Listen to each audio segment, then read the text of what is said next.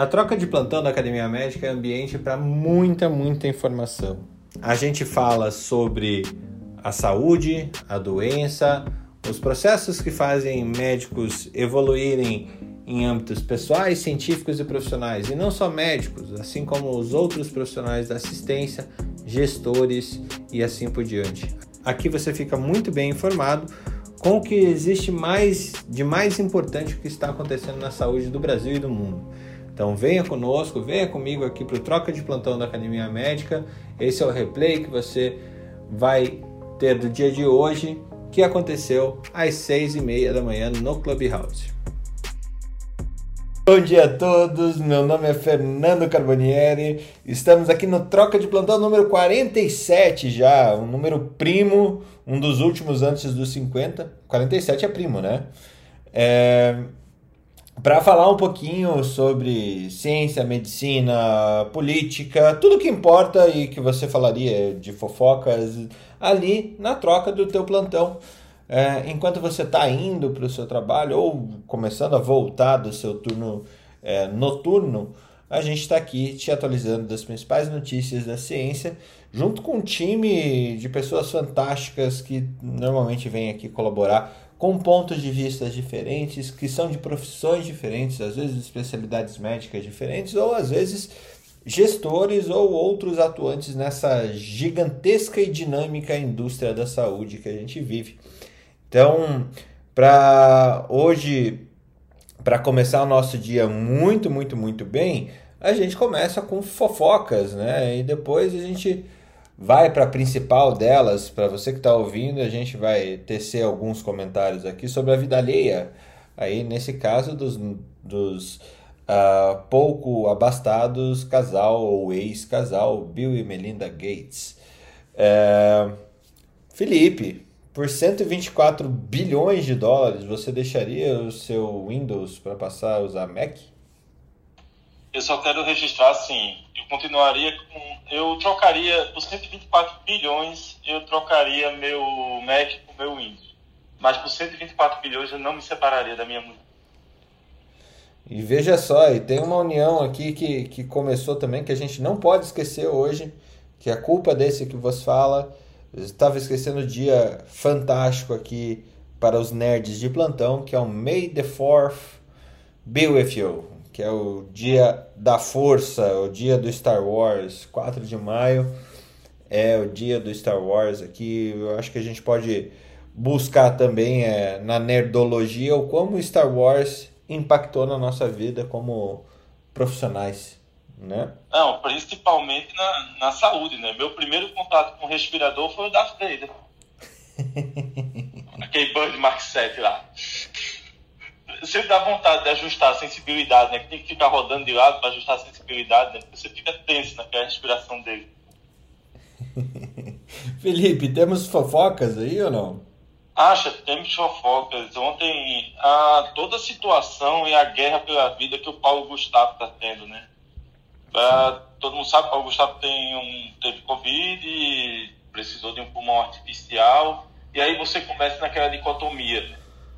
Você dá anticoagulante por causa da ECMO, né, da circulação extracorpórea por membrana. E aí o que acontece? Ele fez uma laceração de traqueia, quem não sabe é um cano que fica ali na cava superior e tu fica muito próximo da traqueia. Devido às pressões altas, fez uma fístula traqueal com uma cano, com, com a cava. Aí o que acontece? Sangue. Só que aí diminuiu a anticoagulação. O que, é que aconteceu? Trombose. E aí ele está tá naquela dicotomia do sangramento e da coagulação intravascular disseminada. Né? Para quem é da área sabe que isso é uma. Cara, não existe coisa mais crítica de tratar que esse IVD, é. viu?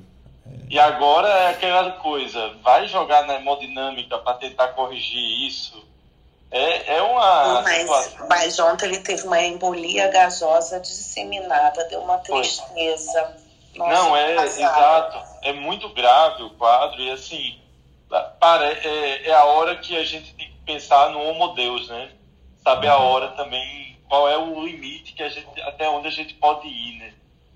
Porque... É, mas a, ainda tem a sensação de que, ah, se vamos para, ainda mais uma pessoa com todos os recursos e tal, vamos parar de investir? É, não, e assim, os detalhes estão restritos à né? equipe, né? Ah, os, os detalhes estão restritos à equipe. A gente está falando do lado de fora. Né? Conjecturas, né? A gente está falando do lado de fora, a gente começa a comparar com situações que nós vivenciamos, com outros pacientes, mas quem sabe os detalhes é quem está na beira da cama, né? Mas é indiscutível a gravidade. Né? E a gente vai ter que, muitas vezes, a gente já falou sobre isso, né? Do custo do último, do custo que tem a história da vida, né? Dentro do, desse contexto, principalmente quando a gente fala de circulação. Qual vai ser o nosso limite de, de, de conduta, assim? O que é que a gente tem mais para oferecer? É uma guerra, né? É uma luta pela vida mesmo. A gente está torcendo pela recuperação dele, mas sabemos que a situação está muito grave. Hum. Por fim, uh, minha última fofoca, eu, eu escrevi o texto do Tocilizumab para a Academia Médica. Agora estou esperando me aceitar.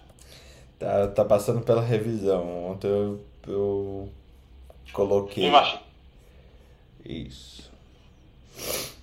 Ah, e amanhã, para quem gosta, né, amanhã, dia 5, vamos ter a estreia no Brasil de Kong vs Godzilla. Para quem vocês estão torcendo? Cara, a gente vê isso já há alguns anos, pelo menos no Bolsonaro versus Lula. mais ou menos. Esse, esse, pelo menos, assim, por mais que tenha destruição dos dois lados, tem uma leve torcida para um lado.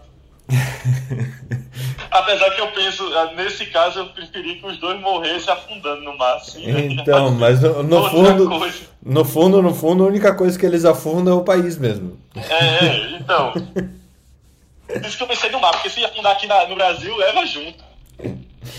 Tá certo.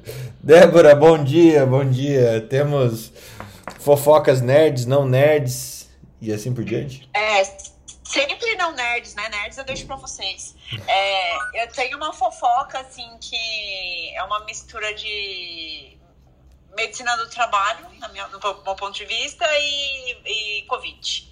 Após vacinação em massa, a cidade de Serrana vê retomada da economia. Então, assim, a cidade já recebeu mais oito, nova, oito novas empresas que estão bem engajadas em, em, investir numa cidade que vacinou 100% da população, que é do Projeto S, né, que eles vacinariam 100% da população adulta. É, os indicadores lá estão bem legais e a, o prefeito ele está se organizando de uma maneira a promover é, até internacionalmente a cidade serrana como exemplo no Brasil de combate à Covid. Então, assim, eu achei super interessante. É, achei essa pegada de falar, fazer essa propaganda aí, esse marketing positivo muito legal. Então, minha fofoca é essa, que é, não tem como contra fatos dados não argumentos, né? Tem que tomar vacina mesmo, fazer tudo direitinho, que aí o dinheiro vem, o emprego vem, vem mais saúde, vem tudo mais. É, deixa eu aproveitar a tua já para você complementar. A diminuição de 70% de mortes entre as enfermeiras. É, saiu hoje no G1. É, um levantamento do próprio é, COFEM, se eu não me engano, é, devido à vacinação. Então, assim, contra fatos não há argumentos, né? A gente parou de matar o profissional da linha de frente. Agora a gente só está matando ele com, com transtorno mental, mas de coronavírus ele vai parar de morrer pelo menos. De trabalho está matando também, né? O que não falta Nossa, é... muito trabalho. O, o mês de abril a gente tava, nós estávamos fechando os números de abril, né? Realmente foi o pior mês da pandemia. Disparado. Eu comentei aqui. E de fome também, né, gente? De fome também, porque o profissional de saúde está ganhando muito mal. Sim, é. de enfermagem, fisioterapeuta, é, enfermeiro, nossa, é ridículo. Chega. E tá toda essa briga do piso da enfermagem que tá uma guerra, né? Pois é, não, eles são muito mal remunerados e eu não acho que eu acho que a gente ganha mal e eu acho que eles ganham pior ainda. Sabe? Isso. Eu acho que, que, que todo mundo tem que ter um belo e bom reajuste, porque só reconhecimento é, comportamental, só reconhecimento né, de, de ganhar palma. É muito legal. Nossa, é muito bom. Mas, poxa, eu conheço técnica de enfermagem que ganha 800 reais. Não dá. Não dá. Menos que o mínimo? Tem dignidade, menos que o salário mínimo. É porque quando vem os descontos, Fernando, dá 800 reais. Não, mas mesmo sem desconto, Felipe, do Estado, quem é concursado do Estado ganha 800 reais. E tá, isso aí não sou eu que estou inventando. Se vocês entrarem lá na transparência lá do, do governo, Pernambuco. vocês vão ver. Pernambuco. Pernambuco também. É. Então, chega assim. E assim, as pessoas falam isso no estado aqui de São Paulo: é o seguinte, você tem uma cota de plantão que você tem que dar. Por exemplo, é, o governador ganha 14 mil reais líquido. Se faltar algum plantonista porque adoeceu, seja por Covid, seja por saúde mental, é, e o colega não vier e ele vai bater 17 plantões e vai dar 15 mil, 18 mil, ele não vai receber, ele vai ganhar até 14 mil reais. E vai ter deixado de passar o aniversário, Natal, Ano Novo, Dia das Crianças, com o filho, com a esposa. E assim vai. E as pessoas não entendem isso, sabe? Isso me, me deixa muito triste. Outra coisa que eu queria falar, já que vocês falaram de saúde mental, meu marido ele sempre me dá uns insights, assim, igual a gente tem da Ana Panigassi lá, do que está acontecendo nas ondas no, na Europa. Ele me falou que já começou a aumentar, pelo menos na percepção dele, que atende em três hospitais de alta complexidade aqui em São Paulo, o suicídio entre profissionais de saúde. Ah, já estava grande já, mas está tendo semana que ele está terminando três tentativas de autoextermínio de profissional da saúde. Então, assim, e sempre teve, mas ele sentiu um aumento. Ele falou, Débora, a quarta onda aí da saúde mental chegou forte.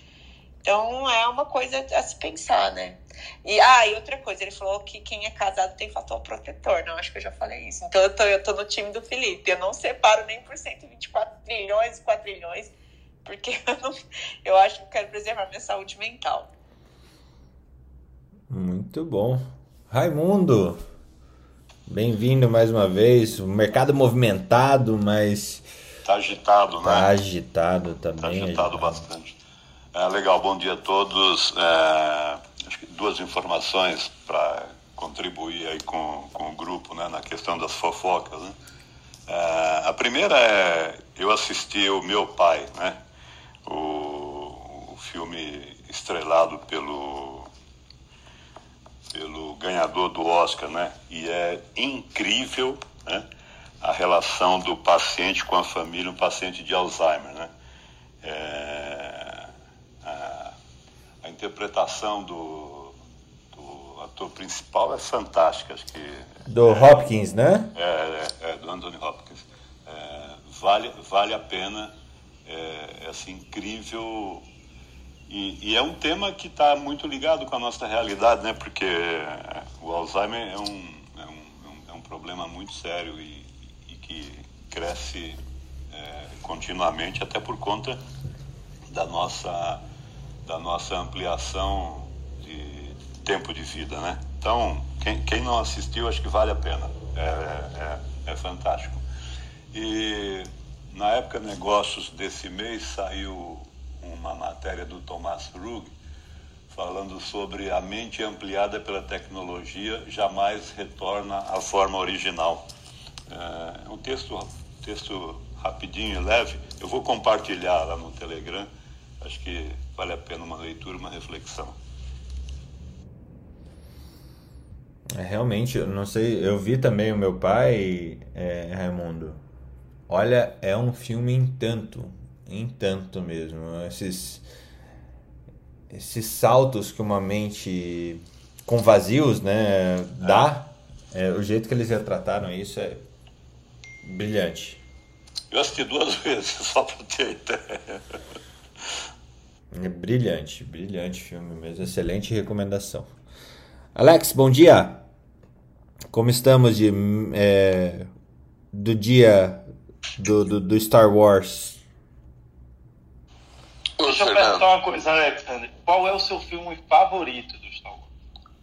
Do Star Wars? Ah, putz, cara. Eu não, primeiro que eu não sou tão fã assim assistir todos os filmes, claro. Gosto do Star Wars. Aí. Gosto, gosto da. Como assim? Não é fã? Oi, não, sou, sou, sou super fã, mas não sou fanático, né? Mas é, curto Você não tá que nem Ana Panigassi a essa hora, no parque, lá na Irlanda, vestida de, de de Skywalker com um sabre de luz atacando os passarinhos, né? É, não, eu não tenho essa, essa, esse fetiche de, como é que chama, de cosplay, né? O, eu tinha um colega da faculdade que ele era, era louco, alucinado pelo, pelo, pela jornada nas estrelas, na verdade, né? Ele, ele saía com, ele tinha toda essa, essa roupa quando saía um, um filme novo de Star Wars, ele vestia é, acabou virando radiologista, né? Ele foi para uma área mais tecnológica da medicina, é claro, né? E eu me lembro muito bem que ele, ele chegou, quando lançou aquelas placas com três letras, ele tinha até a placa que era a placa que representava o. Ele, não sei como ele conseguiu, né? O único. O número da Enterprise. Da Enterprise. 7170. Isso. É, e aí ele tinha. Essa, essa é a placa, placa, do carro. Então era a placa dele. Então você vê como ele era fanático pro, pro, pelo, pelo Star Wars. O, mais o, pelo Star, Star Trek. Agora, com, com relação a Star Wars, o que eu, eu sou. Eu gosto muito da. da da mensagem do filme, dessa, dessa questão e, é, polarizada de força, de, de bem e mal, é, e, e também sempre essa, essa, nossa, nossa luta para é, para vencer é, o, o, mal, a força do mal e tudo mais. Então eu acho isso muito interessante. Além de que agora é, nossa gente, estou aqui ainda com a minha voz aqui recuperando aqui do sono. Então eu, eu gosto muito dessa dessa questão aí do Star Wars, né? E tem, e tem quando a gente fala de medicina tem pouca coisa, né, que eu consigo conectar isso com Star Wars, a não ser aquela questão do do braço, né, dos braços mecânicos lá do Luke, né, e tudo mais, traduz um pouco do que, do que realmente aconteceu, vem acontecendo de fato, um pouco de avanço de tecnologia na medicina e tudo mais, né. A questão da, da força, né, da telepatia, eu acho isso muito bacana também que tem no filme, mas ainda a gente não viu muito, muito avanço nessa área aqui, né. Seria ótimo. Principalmente saber o que está pensando. Quer dizer, a gente não precisa de telepatia para saber o que, que nossos governantes estão pensando, né? É só money, money, money, né? E, e, mas a gente não, não deixa de esquecer o May the First, né? Porque a gente retoma, meu filho está aqui, a gente acaba, às vezes, assistindo novos episódios aí do Star Wars, revendo, né, episódios nessa data, mas por conta da lembrança e tudo mais, né? Então, basicamente isso. Ah, e tem que lembrar também que o filme que deu, uh, o filme não, o livro que deu aquele, a fundação, né, do Isaac Asimov, a, a, a, trilogia, né, que deu início, que é a fundação, tá, a Apple tá lançando, né, a, a fundação. Eu tô esperando, toda hora eles dizem que vai lançar mais para frente e ainda não vi o lançamento. Estou super empolgado para assistir é, a fundação quando lançar. Em filme ou em série? Em, vai chamar. Não, vai lançar em filme, cara, pelo que eu entendi, né? É o filme, é a Fundação. Eu não sei como é que vai fazer um filme com, com a Fundação, mas já tem o teaser já. Putz, cara, eu acho que é um ano e meio já que tem o teaser uh, da Fundação. Se procurar lá no, no YouTube, tem o teaser do, da Fundação, cara. É, e assim, é, é, é sensacional, né? É sensacional é, não vai ser pouca produção, né? Ainda mais porque tem o nome da Apple para fazer uma, uma ficção como essa, né? Bem, de notícia, é, cara, eu não trouxe muita coisa não. Desde ontem tô, eu tô trabalhando intensamente aí para tentar dar vazão a algumas, algumas questões. É, tô mais hoje para ouvinte mesmo, acompanhando as falas de vocês Conforme vou tendo alguns insights, eu retomo aqui para passar. Beleza? Beleza. Beleza. Deixa eu trazer algumas coisas aqui é, que me vem à, à, frente aqui. Posição prona para pacientes não entubados realmente melhora a oxigenação, as variáveis de oxigenação e não há eventos adversos sérios relatados em, em, e isso foi demonstrado por é, estudos randomizados, tá? É, a, ainda não tem as taxas de mortalidade, se, se essa posição prona precoce impacta ou não na mortalidade, mas pelo menos o conforto do paciente ele é adquirido é, de você manter o paciente em prona. É, outro, outra notícia que a primeira prima infecção por SARS-CoV-2 é, você tem ao vacinar é como se você fizesse é, uma dose mesmo, é como se fosse um booster de uma vacina, tá? Isso saiu na Science barra Imperial College of London. Um, a Organização Mundial de Saúde está é, chegando mais perto de aprovar a Sinovac é, como corrente, como adequada. Então, talvez aí o Newton possa ir para o RIMS só de Sinovac, Newton, veja só. Tá certo que os Estados Unidos não, não, não vai responder junto com a Organização Mundial de Saúde, mas pode ser que sim. E há uma nova, eu não li esse ainda, uh, eu não sei se o Felipe tem para colaborar, trazendo uh, o relacionamento do Covid com a sazonalidade. Eu não sei vocês, mas eu fiquei com, com bastante dúvida a respeito de se, se o Covid seria sazonal, que nem é o gripe. Que nem é a gripe. Mas a princípio há essa relação. Vocês conseguem ver isso? Eu, eu acho que essa questão da, da sazonalidade que o pessoal está discutindo ainda é muito precoce, porque você, nós estamos vivenciando ainda as ondas. Né? É cedo para dizer porque se você for olhar de forma fria, vamos lá, a, o pior momento da pandemia no Brasil não foi no inverno, teoricamente. Ah, mas foi no inverno europeu. Não, foi na primavera europeia. Foi no outono aqui, na melhor das hipóteses. Outono, outono aqui e primavera na Europa. Na verdade, e, e lembrando que a gente está no contexto de aeroportos fechados, né, e tudo, limitação de circulação de pessoas, pelo menos entre países. Então, não acho que tem uma sazonalidade. A gente está vivenciando são as ondas epidêmicas que são assim. Elas funcionam desse jeito. Na gripe espanhola foi do mesmo jeito. Sazonalidade, você está querendo dizer que todo mês ah, de, de inverno você vai ter um impacto maior daquelas doenças, como acontece com meningite, com gripe. Então é muito cedo ainda para falar que Covid vai ter essa situação. A gente está falando de um vírus de coroa, teoricamente a gente está falando de imunidade para o resto da vida depois de uma terceira dose de reforço. Então, acho que ainda é precoce para falar de sazonalidade, até porque a gente não tem nem isso bem estabelecido. A gente está vivenciando só as ondas. As ondas, sim, isso aí é indiscutível. Se é a primeira, a segunda, a terceira ou a quarta, a gente nunca vai saber porque nunca fez exame de, de, como deveria. Nem tinha exame disponível para todo mundo, mas. É, acredito que muita gente ainda está confundindo corona com H1N1. Com certeza.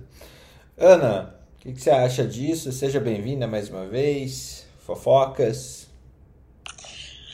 Bom dia. Ah, eu penso igual o Felipe. As pessoas achavam a princípio que ah, no inverno vai piorar, está é, é, tá relacionado ao frio.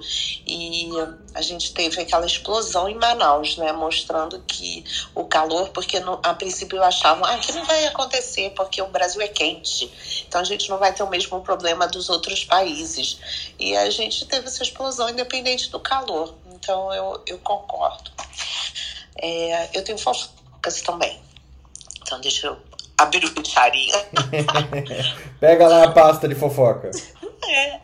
Ó, é, Lewandowski disse que o gestor pode ser punido por improbidade por falta da segunda dose de vacina. Então, ele está dizendo que todos os gestores têm que tomar muito cuidado para garantir a segunda dose da vacina ou eles podem ser punidos por improbidade. Agora, o, o, o triste é porque teve a orientação do Ministério da Saúde de vacinar todo mundo e que depois ia chegar a segunda dose. Mas os gestores podem ser penalizados. E aí, na sequência disso, ele tirou no Rio de Janeiro os professores e os policiais da lista de prioridade. E isso por quê? Não é porque ah, não, o professor não merece, nem o policial, é porque a prioridade está mudando a cada dia e todo mundo está ficando sem receber a segunda dose. Então está dando a primeira dose e aumentando as prioridades sem terminar o grupo anterior.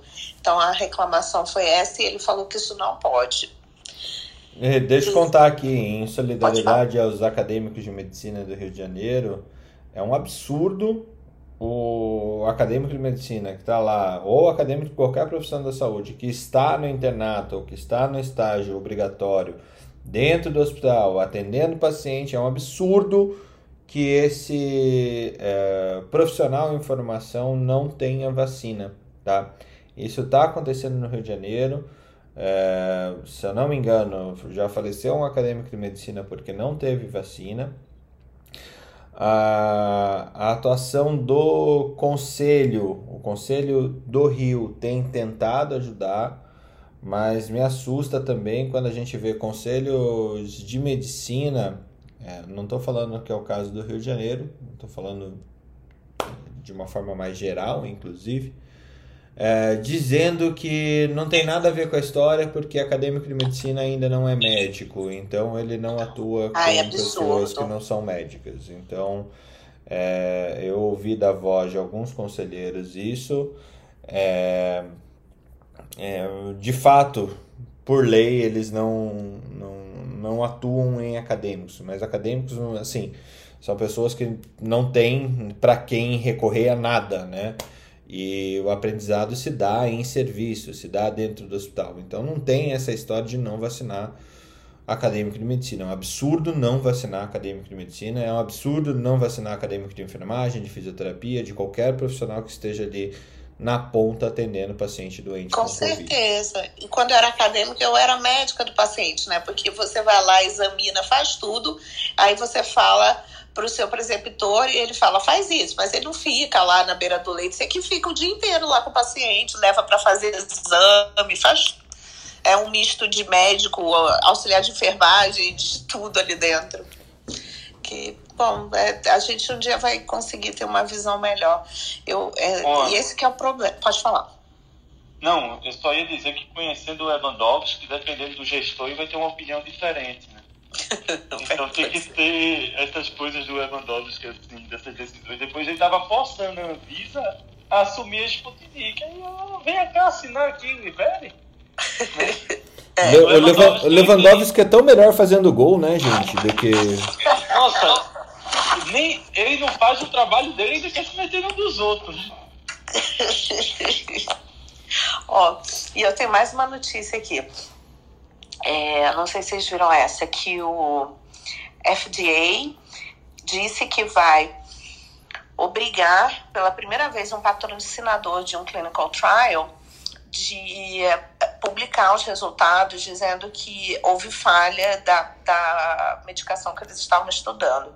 Apesar dessa legislação já existir há muito tempo, é, existia uma reclamação de que isso nunca era forçado. E a empresa muitas vezes deixava de publicar, mas publicar numa rede em que é público, em que os dados ficam públicos para todas as pessoas. Esse grupo tinha, é a Aceleron Pharma, tinha publicado uma revista científica, mas a reclamação é que nem todas as pessoas têm acesso a essa revista. Então tem que ficar nessa base de dados. Quando o trial termina, existe um prazo de um ano para essa publicação. Já vai fazer três anos que esse trial terminou e não, não houve a publicação dos dados nesse, nessa base. E, então, a FDA deu 30 dias para que eles se manifestem, façam a publicação, ou haverão é, vai haver uma penalidade financeira. E aí a empresa disse que vai fazer. É, essa era uma.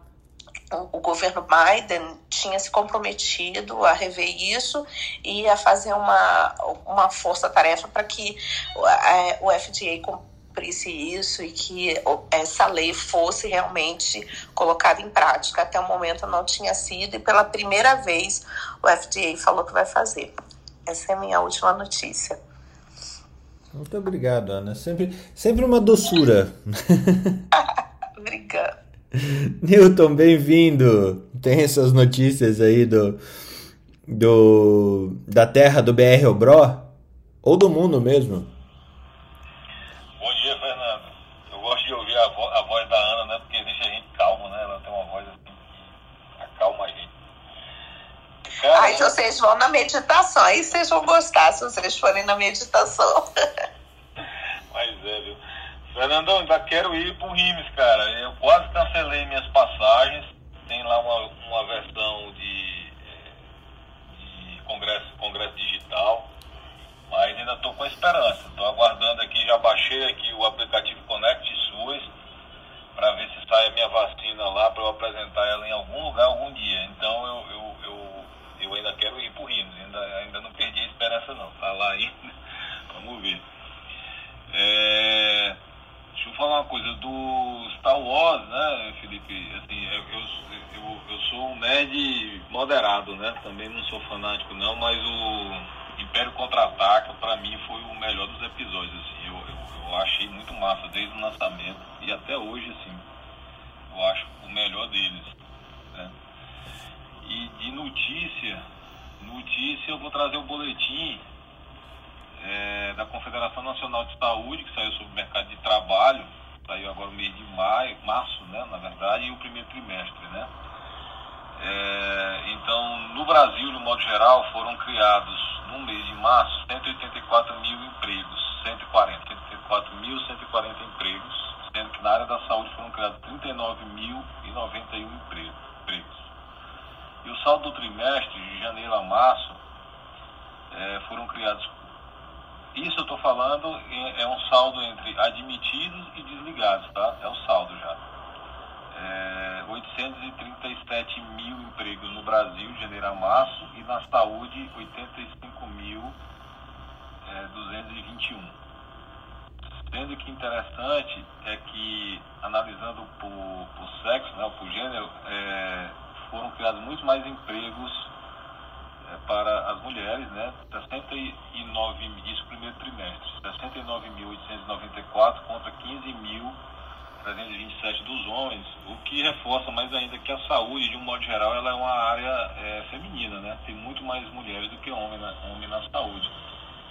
E vai, e vai feminilizar mais ainda. Isso, exato. Na medicina, salvo engano, acho que um ou dois anos atrás, né, é, as mulheres já superaram os homens, né, em termos de, de, de formação, acho que de um modo geral. E, e, vai, e, vai, e vai mais ainda, né? Agora realmente é isso que você falou, Fernando.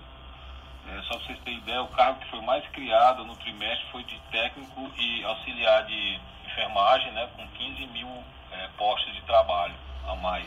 Né? Só para cair aqui no nosso aqui, para médicos, é, médicos clínicos 269 e médicos especialidades cirúrgicas 9. Então, assim, é bem mais, obviamente, as áreas que tem mais. E por estado, é, São Paulo, logicamente em números é, absolutos, né, criou o maior número de, de vagas né, nesse trimestre, com 28.810 vagas, tá, contra o meu Piauí aqui, de 426 vagas desse trimestre. É, então, no total, foram criados no trimestre, no trimestre de 2021, é, na área da saúde, né, 85.221 postos de trabalho na área da saúde. Essa é a minha fofoca do dia. Na área de trabalho, pelo menos o saldo está sendo, tá sendo positivo, que já é um grande alento para a gente. Obrigado e bom dia. Isso é muito legal. Tem, tem algumas coisas que a hora que a gente observa, a gente se assusta, né? A gente está em 530, 540 mil médicos no, no Brasil.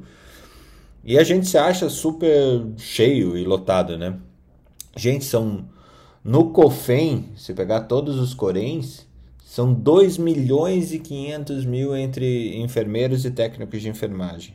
É, o número de enfermeiros é, com graduação são um pouco mais de 500 mil também.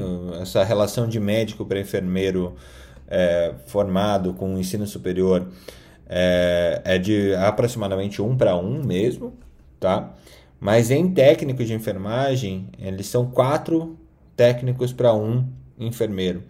É... Essa, essa mudança, sem contar as outras, as outras profissões que atuam na saúde, tá? Mas nos Estados Unidos, há uns quatro anos atrás, cinco talvez, uh, já houve uma inversão sobre qual é o setor que mais emprega nos Estados Unidos. O setor que mais emprega nos Estados Unidos hoje é o de saúde e não o de varejo, como era antigamente. E isso deve acontecer também em países é, que buscam ser é, ter políticas iguais às americanas. É bem interessante olhar esses números, quais são os números absolutos de profissionais que a gente tem e realmente entender a força que a enfermagem tem ou poderia ter se fosse assim como todas as classes profissionais se fossem mais organizadas é, é realmente muito interessante olhar sobre essa perspectiva de números absolutos mesmo Úrsula bem-vindo fala, fala. Uma dúvida. Hum. os americanos se eu não me engano não tem um técnico né é tudo enfermeiro né ou eu estou enganado é, eu acho que você está enganado Felipe é... Porque eu sei que tem os, a enfermeira-chefe e os outros são enfermeiros também. Mas eu acho que o curso técnico nos Estados Unidos ele não, não existe. Eu acho. Não tenho certeza, mas eu vou checar isso.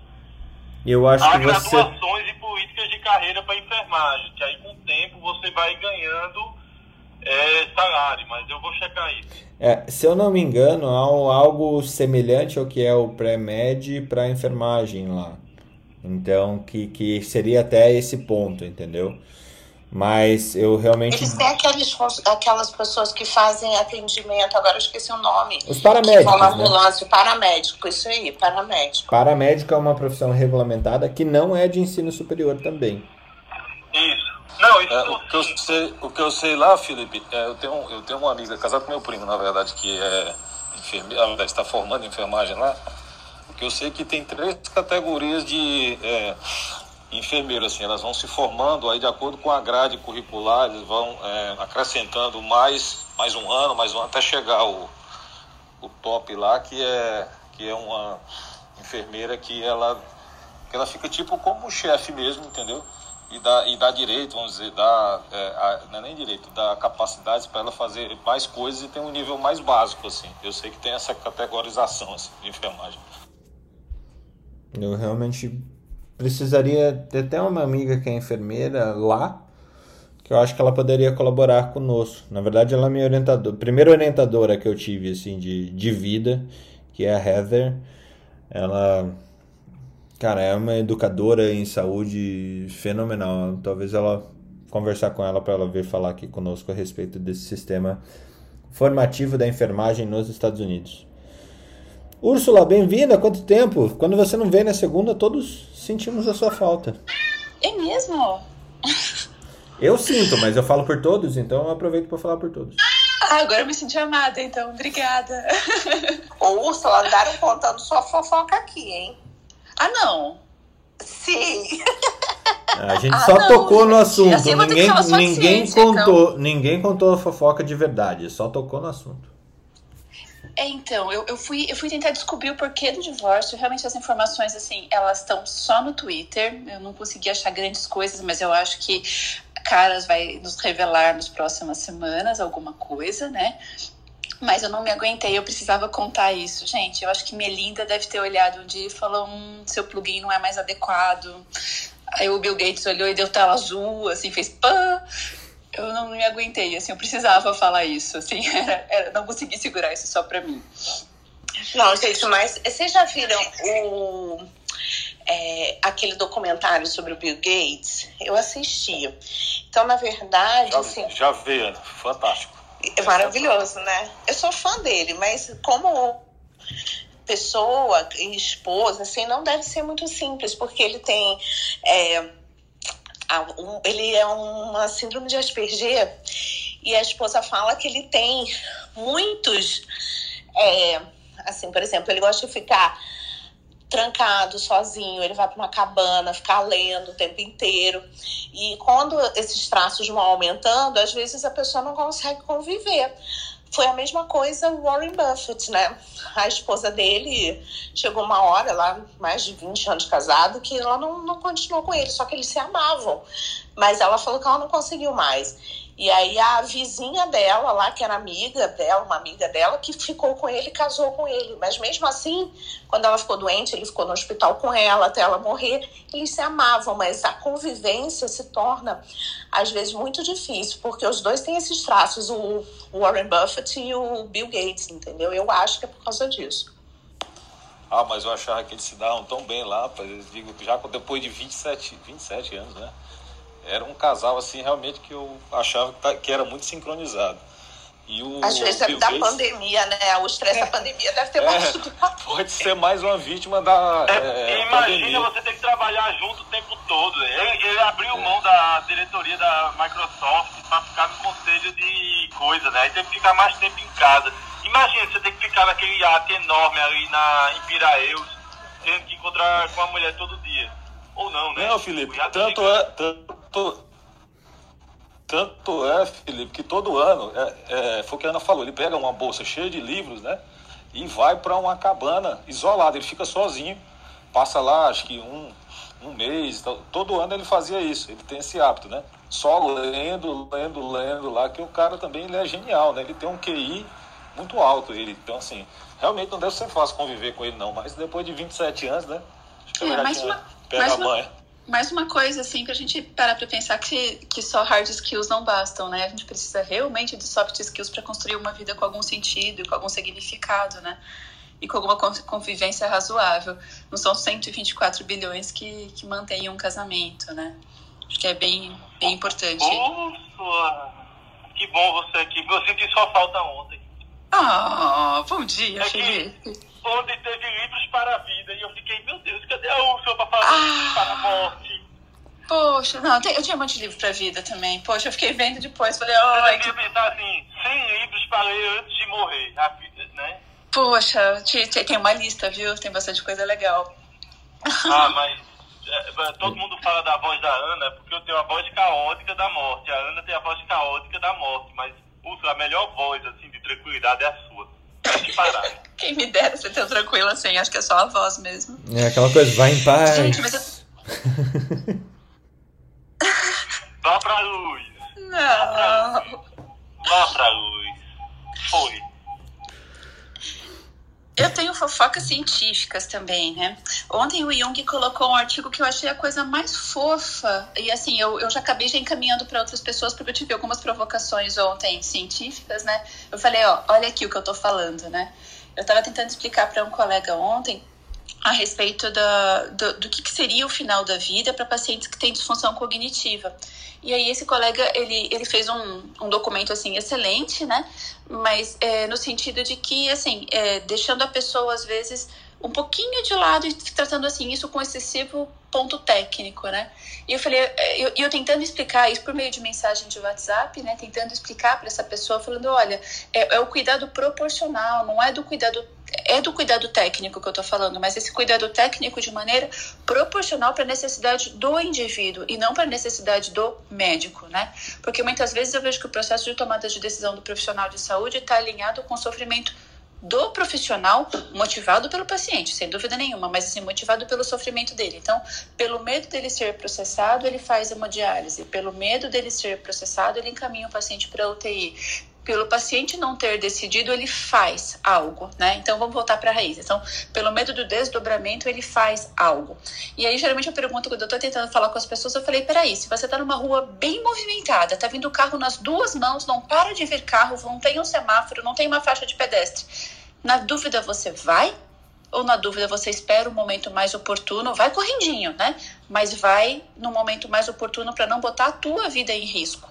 Né? Falei, com o paciente às vezes é a mesma coisa, você tem que olhar com um pouco mais de prudência e não se jogar no meio daquele monte de carro e caminhão, mas assim, esperar um momento do intervalinho e ter essa decisão mais prudente. E às vezes eu vejo que essa metáfora funciona, mas nem todo mundo é capaz de subjetivar tanto, às vezes não é suficiente, né? E aí o Jung me coloca aquele artigo ontem, eu não sei quem que teve acesso, mas eu vou falar rapidamente dele. Eu não sei se o Jung comentou ontem, qualquer coisa me sinalizem.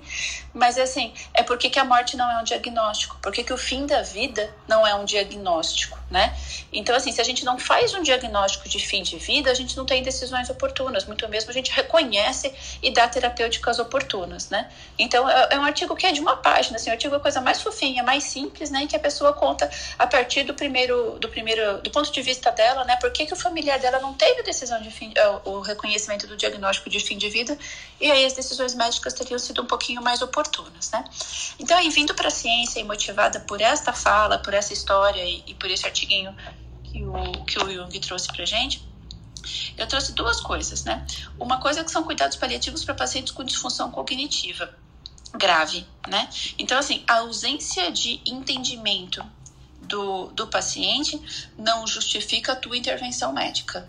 Né? Então, veja só, existem processos de elaboração de, de, de, tomada de decisão que, óbvio, elas precisavam que o paciente tivesse um pouquinho mais consciente para ele poder opinar e oportunizar o que ele quer o que ele não quer, mas ainda assim a gente não faz as escolhas médicas baseadas no que o paciente quer ou não quer. O paciente sim pode decidir não se, não se submeter ou submeter a alguma proposta, mas o médico não pode fazer a decisão baseada nisso, porque a decisão dele é técnica, baseada no consentimento do paciente, sem dúvida nenhuma, né?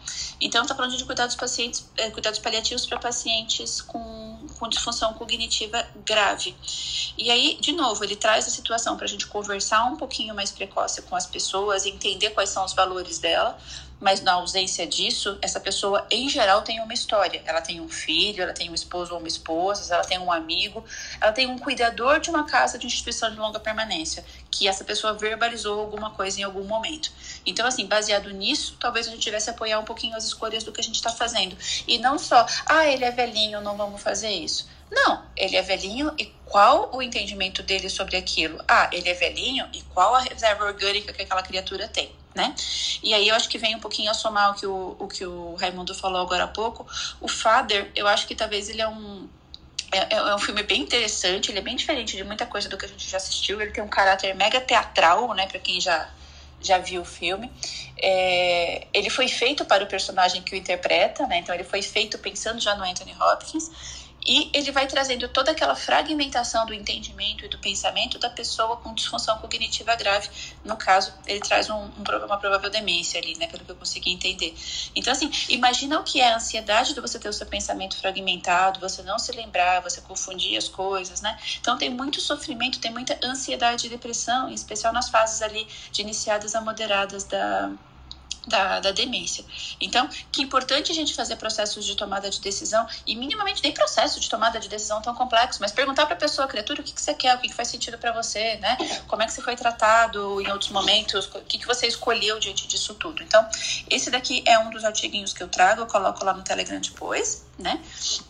E, e um teste para validar aí já é um teste, já, já estudo mais, mais, mais robustinho aqui, né? É um teste que eles desenvolveram um questionário para avaliar a capacidade de tomada de decisão de pacientes idosos, porque é outra coisa que com frequência as pessoas trazem. Ah, mas ele ele tá ele tem demência, né? Ele não dá conta de tomar essa decisão, ou ele não é capaz de tomar a decisão. Será? Talvez a gente precisasse validar um pouquinho mais ferramentas e testes para poder ter certeza disso. Segundo, uma ótima validação é a percepção do médico, né? Esse paciente está falando A com B, né? Ele está entendendo o que ele está falando. Então, assim, é, ele é capaz de tomar decisão. E às vezes a gente, adulto, está tirando a chance das pessoas de tomarem decisão. E aí, eu, outra coisa que eu geralmente falo nessas, nessas condições, assim, a gente não pergunta para a criança muitas vezes que comida que ela prefere. A própria criancinha, o bebezinho, já ela manifesta que não gosta de cenoura e prefere, sei lá, mandioquinha ou contrário, né? É, e por que, que a gente trata o idoso às vezes como se ele fosse um ser tão infantilizado que não é capaz de tomar decisão nenhuma, né? É, eu entendo o trabalho que isso dá e a dificuldade que isso dá, mas será que não está na hora da gente olhar para a pessoa idosa com um pouco mais de respeito, até porque olhando que daqui a pouco é a gente, né? Daqui a pouco é a gente que vai, vai ter que tomar, alguém vai ter que tomar essa decisão pela gente. E será que a gente confia nessas pessoas? E aí eu vou trazer só para como brincadeira uma coisa que eu, que eu gosto de falar quando eu estou explicando isso, né? É, quando eu perco a minha capacidade de tomar decisão, em geral eles vão perguntar, se eu for casada, eles vão perguntar pro meu cônjuge, né? Então, vê bem com quem você casa, porque é essa pessoa que vai assinar os termos de consentimento na tua ausência de condição física e intelectiva, né? Se você é uma criança, é teu pai e tua mãe. Você não escolhe pai e mãe, mas você pode falar com pai e mãe, né? Você pode explicar para pai e mãe o que você prefere. Então aí eu volto de novo com a cenourinha e com a mandioquinha. O que, que você prefere? A criança tem uma carinha boa e uma carinha ruim, às vezes porque ela gosta e o que ela não gosta. E terceiro, se você já não tem cônjuge, ou teu cônjuge também não tem capaz, capacidade de tomar decisão, é teu filho. Filho, você também não escolhe, mas você educa. Então vê bem como você educa, porque é essa pessoa que vai tomar decisão por você. Então é isso que eu trouxe, um pouquinho de disfunção cognitiva. Raimundo, obrigada por trazer o filme, porque você já sinalizou um monte de coisa para mim, então. E não são 124 milhões que fazem a gente tomar melhores ou piores decisões, né? São só 124 milhões que sim, pagam iate, em pneus, sem dúvida nenhuma, né? Mas qualidade de vida é de outra ordem, né? É isso. É bi bilhões de dólares. Ai, desculpa, só que eu sou tão pobre, gente. É tão difícil pra mim imaginar essa quantia toda. É muito zero, né, gente? É, é muito zero nessa, nessa brincadeira. Mas, Úrsula, o que eu me, o que eu me, diariamente eu me surpreendo contigo é a tua capacidade de, de sintetizar coisas diferentes numa mesma fala. É incrível. É, é incrível. Eu acho que. Assim, tô rasgando seda mesmo. Eu, eu acho incrível isso. É, essa possibilidade de você trazer todos esses elementos que você trouxe nessa tua fala. E uma, uma das questões que. Eu não sei se você leu o artigo que eu te falei do, do Institute of Healthcare Improvement, do. Ai, qual que, qual que era o nome? Ai, chefe, vou ter que confessar que eu parei na metade. Eu não fiz a lição de casa inteira. É, mas você trouxe. Faço até o final do dia de hoje. Eu esqueci, perdão. Mas você trouxe um exemplo totalmente é, aplicável a partir daquele, daquele artigo, que é o, o, Psicologia da Mudança, né? O uso da psicologia da mudança, que é quando você é, traz essa questão de como a gente vai abordar essa, esse processo decisório da pessoa mais idosa, da pessoa que a gente às vezes julga é, menos capaz de decidir sobre a sua própria vida, a gente vai mudar essa, essa percepção a partir do momento que a gente descobre a coisa impressionante que a gente está ficando velho também, que talvez a gente é, se veja amputado é, algum dia desse processo decisório, né? É, e isso é bastante complicado. É bastante complicado. Fala, Alex. Oi, é que saiu o sinal da internet bem na hora que eu abri o microfone. Espero que esteja me ouvindo. Tem uma história, não sei se a Úrsula conhece, que é do, da mitologia, era grega e depois importado pelos italianos, da deusa Aurora. Não sei se a Úrsula conhece. E ela é, uma, é a deusa do amanhecer e do, da alvorada, né? Do pôr do sol, você imagina no ciclo do dia e, e é, a mitologia traz essa relação com o ciclo de vida. E essa deusa, ela se casou com um guerreiro, guerreiro chamado Títono, né, né quando tra traduzida essa mitologia para para os romanos, pelos romanos, e ela casou com esse guerreiro Títono, e aí ele todo viril, todo forte, musculosão lá, né, abdômen trincado, e ela pediu para Zeus então que ele pudesse ter a vida eterna, né?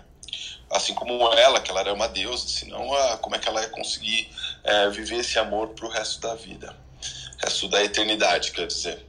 Então, ela é, fez esse desejo e Zeus prontamente atendeu, atendeu o desejo que ela tinha solicitado, né, que é ter justamente a vida eterna. E aí ela esqueceu justamente de pedir o mais importante, né, e que seria a juventude eterna, né. Na verdade, Título continuou envelhecendo eternamente, né? E ele ficou cada vez mais é, envelhecido e até que um momento ele foi perdendo justamente o que a gente fala aí nessa questão do envelhecimento, da autonomia e da independência até que um momento ela falou: não, ele não tinha condições nenhuma, ela transformou ele em um gafanhoto, um grilo, não me lembro agora na história, e pisou nele e acabou matando o Títono, justamente por conta disso. E aí é interessante que traz essa história justamente o que, que o, qual é o nosso desejo, né? Viver muito ou viver muito bem, né? Viver bem nesse período com autonomia, com independência, com capacidade cognitiva e física para executar as atividades. E é muito legal que você conta ali, que justamente a gente não transformar o idoso como uma criança, né? É, e, antigamente a gente falava muito que a gente tinha que ter respeito pelos idosos, ir lá. É claro que a gente precisa ser gentil, né? Mas não gentil 100% do tempo, né? Porque o idoso precisa caminhar, ele tem um, uma, uma força muscular que ela ganha tônus quando faz exercício, né? É, e apesar de perder essas fibras musculares, ele precisa caminhar, precisa andar, precisa é, fazer movimentos, precisa ler, precisa praticar no, é, novos conhecimentos e tudo mais, né? E quando você vê, eu vejo meu pai, tem 80 e poucos anos, mas está lá, tem WhatsApp, tem que estar no computador o tempo todo. É, então a gente precisa realmente estar desenvolvendo todas essas habilidades aí, é, justamente não para viver para sempre, né? Ou viver o máximo possível, mas viver com uma autonomia, independência muito grande, né? Isso que eu acho que é um ponto importante. Não sei se você conhecia essa história. Não, não conhecia. Não conhecia, Alexandre. Bem legal, viu? Bem legal até para usar assim de, de exemplo, né? Para trazer a conversa, para trazer a reflexão, né? Acho que mitologia traz, traz isso assim de bem, de bem rico. E, e eu vejo assim, uma coisa do que você falou é que é bem isso, assim, é, é um valor moderno a, o viver, né? O viver, a independência, essa liberdade, né? Só que a gente esquece disso, né? Na tomada de decisão, a gente esquece disso ao longo da nem na tomada de decisão, assim, a gente esquece disso ao longo da trajetória e aí, a hora que a coisa chega, parece que o problema nunca existiu, né? Só que, assim, é, é, é muito fácil quando a gente olha para as nossas próprias vidas, né? A gente adora ser independente, enfim, fazer o que a gente quer, né? Ter 124 bilhões, esse tipo, bilhões, é bilhões agora, acho que eu falei a unidade certa.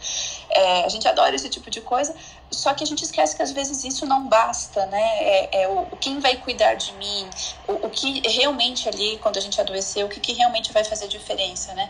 E aí é quando a gente vê aquelas falas também vazias também, que tipo, ah, dinheiro não traz felicidade, dinheiro não sei o que, né? Não, não, o que, o que não traz é a gente não ter coerência e não ter competência com aquilo que a gente está fazendo naquele exato momento, né? É, eu vejo situações muito simples que acontecem um pouco na minha prática e na minha família, inclusive, né? É, a gente não conversar sobre institucionalização. E aí, de novo, o Fader traz isso, né? O idoso precisa mais do que só companhia, né? Quem é que vai caminhar com ele, como você disse? Quem é que vai ajudar numa atividade ali para passar o dia a dia, reduzir o estresse, dar uma ocupação para ele, né?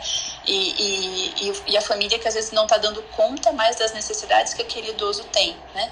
A gente não tem dúvida e nem muita culpa de levar uma criança para a escolinha. Não vou dizer culpa porque tem um pouco, né? Tem aquela ansiedade de separação.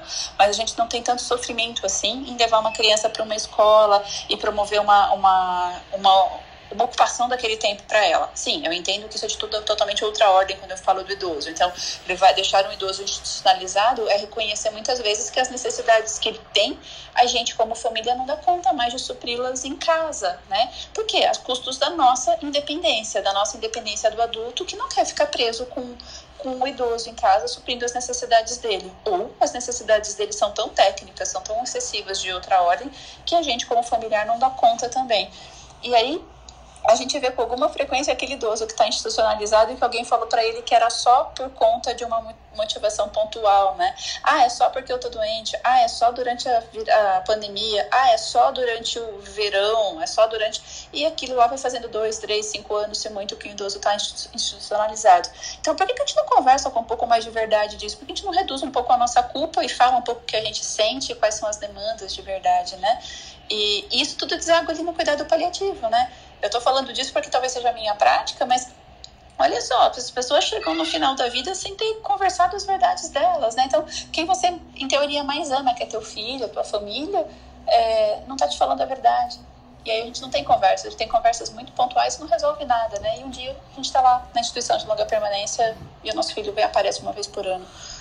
Então, acho que é, a gente vai reconhecer que daqui a pouco é a gente, né? A gente está olhando para essa realidade, ela é meio desconfortável, mas daqui a pouco é a gente. Daqui a pouco o João está cuidando do Fernando lá. Então, é melhor a gente conversar de verdade, né? Ai, ai, ai. Enquanto isso, eu tenho que cuidar do João. É, outra notícia que eu vi aqui.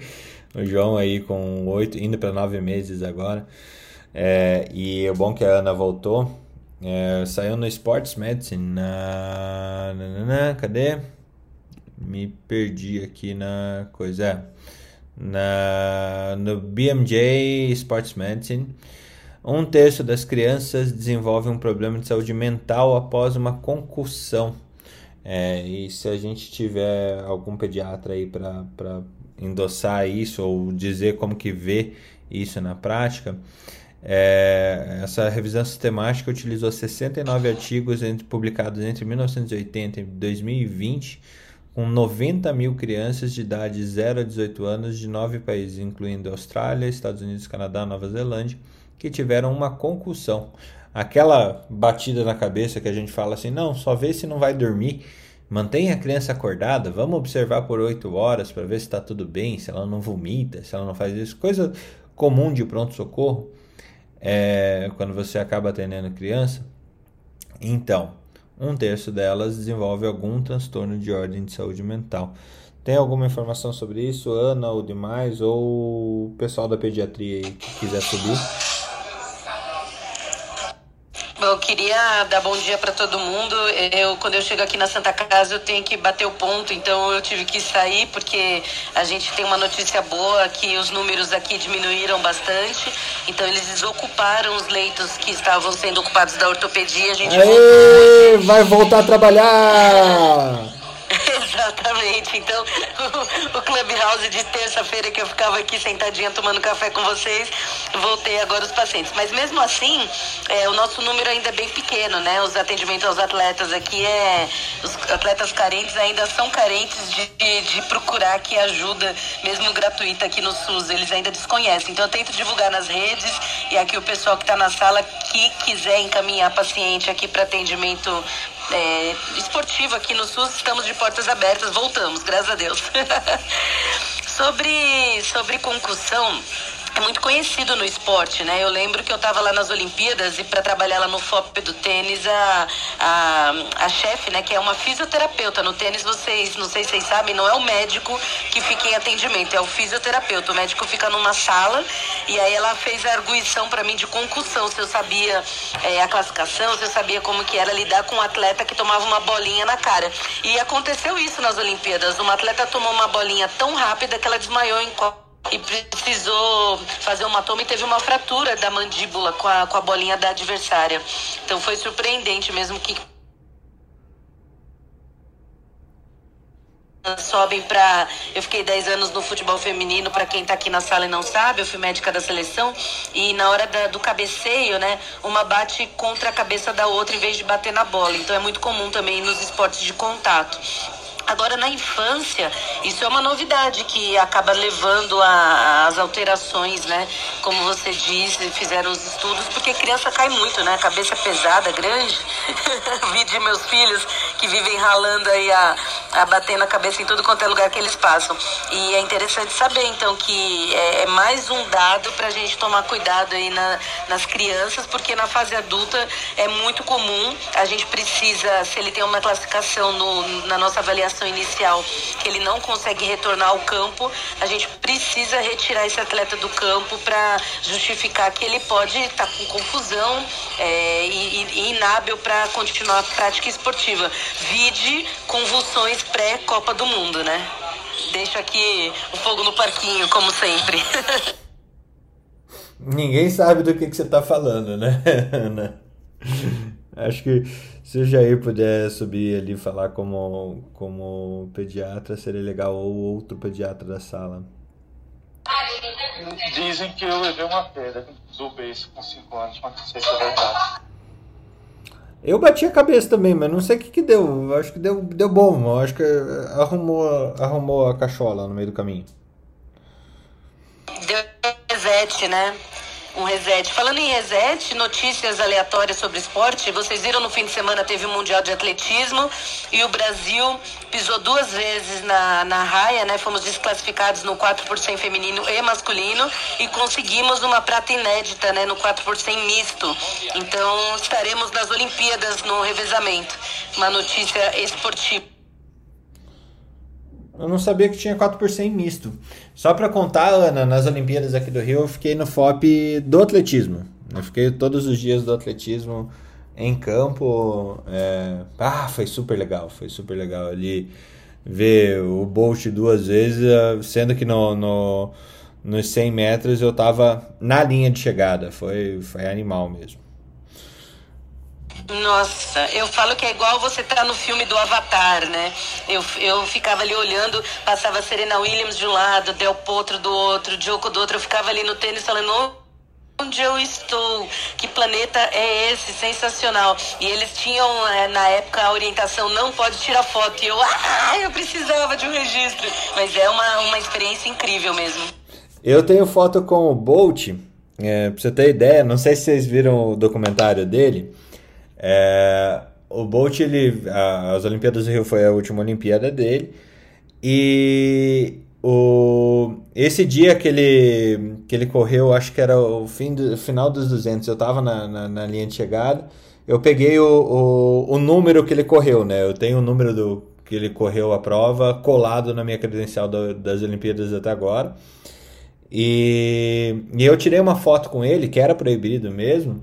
Mas na final do 4 por 100, é, eu fui lá para a sala do antidoping, fiquei esperando e tal, e de repente veio o, o produtor do, do, do Bolt ali, o gerente de mídia dele, estava procurando o Javelin, porque ele ia arremessar o Javelin no, no fim das Olimpíadas, porque precisava filmar para para coisa é, em inglês e tal.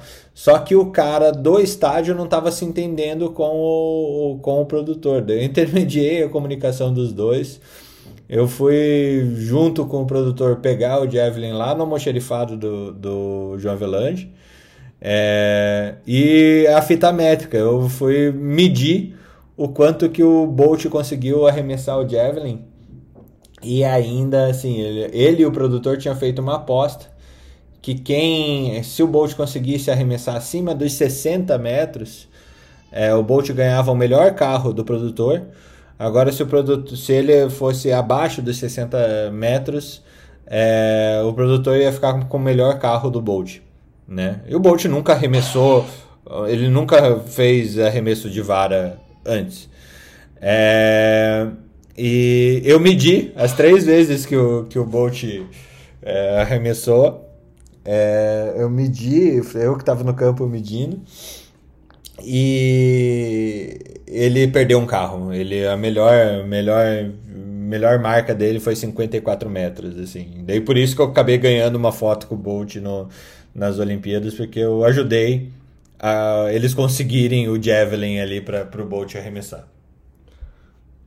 Putz, que história, hein? Dá Nossa. um livro, já, já tem um relato, sensacional. Sensacional, Fernando. Mas de, é, de qualquer forma você fez por merecer, né? Então, sensacional. Isso aí. Eu não sei, eu peguei a vara por Bolt, foi meio estranho essa coisa. Ou você perdeu o carro do Bolt, ajudou a ver o, o, o Bolt perder um carro. O negócio é a forma como você conta a história, né? Então... Exatamente. Continua contando desse jeito. Jair, vamos voltar para o caso sério aqui. Como que é a tua experiência com crianças que sofreram concussão e, e a saúde mental delas ao longo da vida? Bom dia, bom dia, Fernando. É, peço até desculpa, hoje a internet não está ajudando. Eu tentei ficar aqui em cima um monte de vezes e fui derrubado. Não sei o que aconteceu aí com a minha conexão.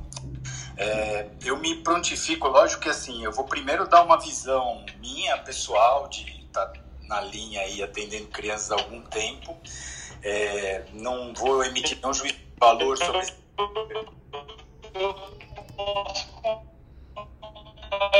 história de novo, viu? Felipe, não, não pode falar do elevador. É, Felipe, acho que é, não, não ouvi. Não ouvi porque picotou aí. Eu posso é, incorporou o Darth Vader. É, então, é, eu, eu assim, é, vou dar minha visão de atuar. É, uma das coisas que a gente atualmente até mais é, critica, né, é o tal do protocolo, caiu, chegou no pronto-socorro, tomografia, a gente sabe o quanto que a gente conversa aqui de desperdícios, vamos dizer, entre aspas, de, de valores né, na medicina, esse negócio do protocolo, que a criança está ótima, bateu a cabeça, mas está bem e tal, você fazer um número absurdo né, de radiações com tomografias, às vezes desnecessárias e negativas, muitas vezes. É, eu precisava realmente ler isso aí. É, eu tenho um pouco de medo com esse tipo de, de, de, de resposta, né, ou de trabalho, mesmo sendo multicêntrico, Primeiro, a associação, essa associação, essa correlação causal de que é o trauma. É, é, raro, todos vocês que acham que têm filhos aí, eu acho que nenhum dos filhos de vocês não caiu bater a cabeça uma vez na vida. E eu tenho um pouco de medo disso, dessas relações causais, de que isso é o que tra traz transtornos mentais, lembrar de toda a situação social de convívio familiar, né, de, de tudo, né, de educação, da parte educativa, da parte de, de, de da, da estrutura familiar mesmo, e eu acho que isso você imputar trauma de, de ter batido a cabeça, as alterações mentais, eu fico um pouco com o pé atrás disso, e que o Lewandowski não leia isso, porque amanhã todas as crianças vão ter que sair de capacete na rua até atingir uma idade de segurança. Então, um pouco de cuidado com esse tipo de coisa, eu acho que é sempre legal. Hum, legal, legal. É, é, lembro de ter visto também, eu quero ver se. Bárbara, me ajuda a. A Bárbara tá aqui? Não, não sei. É, a lembrar, tem um. Acho que é um artigo que eu vi em 2014 falando, já dando a entender esse tipo de coisa, Jair.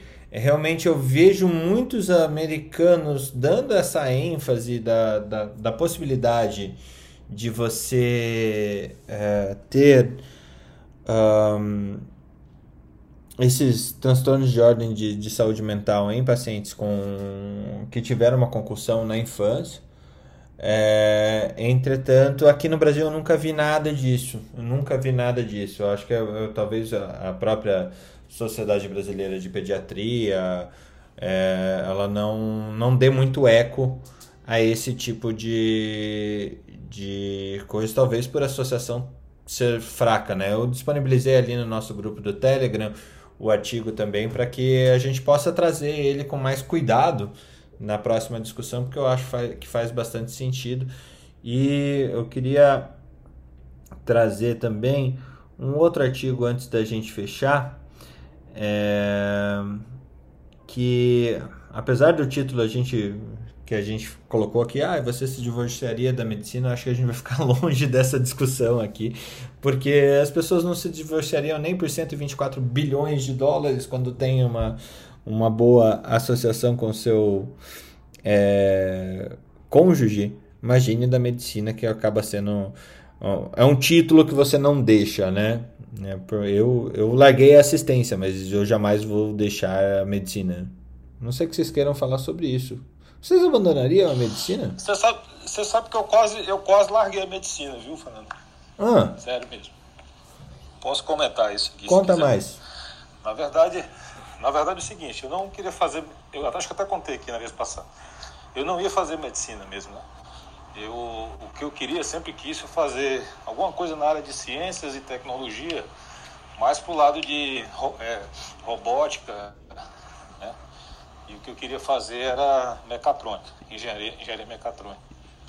Quando eu fiz o vestibular em 1991, na minha cidade não tinha, aqui só tinha três cursos, né? Engenharia, Direito e Medicina. É, os outros dois eu não queria. E não tinha dinheiro na época para sair, fazer outros, outros lugares, só fiz vestibular aqui em Recife, na festa. É, eu passei para medicina nos dois, e fiquei aqui. Mas durante, o, o, durante a residência, ali depois do R2, R3 já, eu pensei em largar para fazer, fazer direito, por incrível que pareça. Eu comecei a estudar muita coisa de, das áreas de humanos e tal. E eu cheguei a. Aliás, eu quis largar no meio, no meio antes, como eu até expliquei aqui, já na parte de, de fisiologia, né? Mas aí eu gostei muito da fisiologia cardiovascular, é, e aí fiquei e fiz cardio. Tanto que no último ano ainda estava em dúvida se eu ia fazer cardio ou ia fazer GO também. Porque eu fiz um estágio de um ano como bolsista lá na maternidade e eu também gostei. É, mas aí acabei fazendo cardio e tal. E já depois, trabalhando, né, depois lá no R3, mais ou menos, eu estava meio desgostoso porque toda aquela. Eu, eu nunca tive nenhuma é, expectativa financeira pela medicina. Não, não, era nem o que eu queria e nem. Nunca tive essa, essa, essa visão. Né? Meu, pai, meu pai é médico, tenho dois irmãos médicos, é, mas não, não tinha essa visão assim suprema que a medicina podia trazer, dinheiro, essas coisas, nada. Nem status, nem, nem, nem nada. É, então, quando eu, eu trabalhei 10 anos em São Paulo, né? Trabalhando mesmo depois aí da residência. E assim, que a gente ganhava, o que a gente trabalhava, carga horária, é, com salários baixos, até em grande serviço. Cheguei a trabalhar no Ashton, trabalhei no Sírio, trabalhei no Fleury, trabalhei em todos, em todos os grandes serviços. E assim, tirando a parte da pompa, era termo de remuneração, carga horária até pior, inclusive. É, então houve um momento em que eu comecei a, a ver muita coisa de humanas, de direito mesmo, de filosofia e tal, e eu queria fazer direito e ia, mudar de carreira mesmo. E aquilo, lógico, eu já tinha filha, tive que trabalhar, né? E fui vencido pela realidade e continuei. É, e depois voltei a gostar de novo. É, é, isso é muito curioso, porque é, e quando eu voltei para Teresina, que eu, porque quando eu estava em São Paulo, cheguei a ter uma fase de fazer, de viver só de eco, só de exame. É, e quando eu voltei para cá, eu voltei de novo à minha origem, né, de atendimento de consultório, fiz até plantão de novo, exames, depois montei uma clínica, fui para a área de negócios, e eu acabei gostando mais da medicina, de novo, assim, como se fosse uma, uma, uma nova paixão, né, digamos assim. E agora eu estou mais na área de de negócios e muito menos na parte de uh, assistência médica, mas continuo também na assistência. E, e eu te digo com tranquilidade, dependendo da fase aí, eu poderia ter sim me divorciar da medicina. Houve um momento que quase isso aconteceu. Mas eu acho engraçado parecer, do jeito que você fala, é um divórcio que você voltaria atrás também, depois divorciaria de novo e depois voltava. É aquele vai e volta, né? Amor bandido. Mas, mas, tá, mas tá tudo certo, tá tudo certo. Amor bandido, amor bandido. Alex, Ana, Úrsula, Felipe, Ana Paula, Jair, Raimundo, apesar de não médico, você se divor divorciaria da, da tua profissão? Você já fez isso? Já voltou? Achou outra? Como é que foi isso? O, o, Fernando, essa história de divórcio é uma história complicada, porque... ah, o, Bill, o Bill e a Melinda que o digam, veja só. Pois é, pois é. E eu, eu me divorciei depois de 40 anos de casado, então você imagina, porque, então, é, é assim, é, eu acho que está muito relacionado com o valor que você enxerga e, e o valor que é produzido na relação. Então, quando, enquanto você consegue manter esse valor positivo, é, você você continua continua junto. A partir do momento em que esse valor é, não for ou deixa de ser positivo, hum, é, não faz sentido, né? Então, eu eu eu comecei é, a minha caminhada universitária fazendo contabilidade. Né? É, e, e, eu fiz contabilidade, assim, é, é, puramente com uma visão, eu acho que estava relacionado com o meu trabalho e tal, mas com uma visão é, puramente é, é, financeira, né? O meu pensamento era assim, bom, se eu deixo o, trabalho que eu estou fazendo hoje, É, o que, que eu posso fazer? Qual a alternativa que eu posso fazer? Eu, eu posso abrir um escritório de contabilidade. Então eu fiz contabilidade. Eu tinha a opção de economia, de administração, tal. Entendi que deveria ser contabilidade. É, e, e aí depois que eu, que eu concluí, três, quatro anos depois, eu, eu decidi que eu deveria que eu deveria fazer direito. E para mim, o, o direito foi um day one na minha vida, porque mudou completamente a minha cabeça e a minha forma de, de pensar e de olhar o mundo e as coisas que estão ao redor.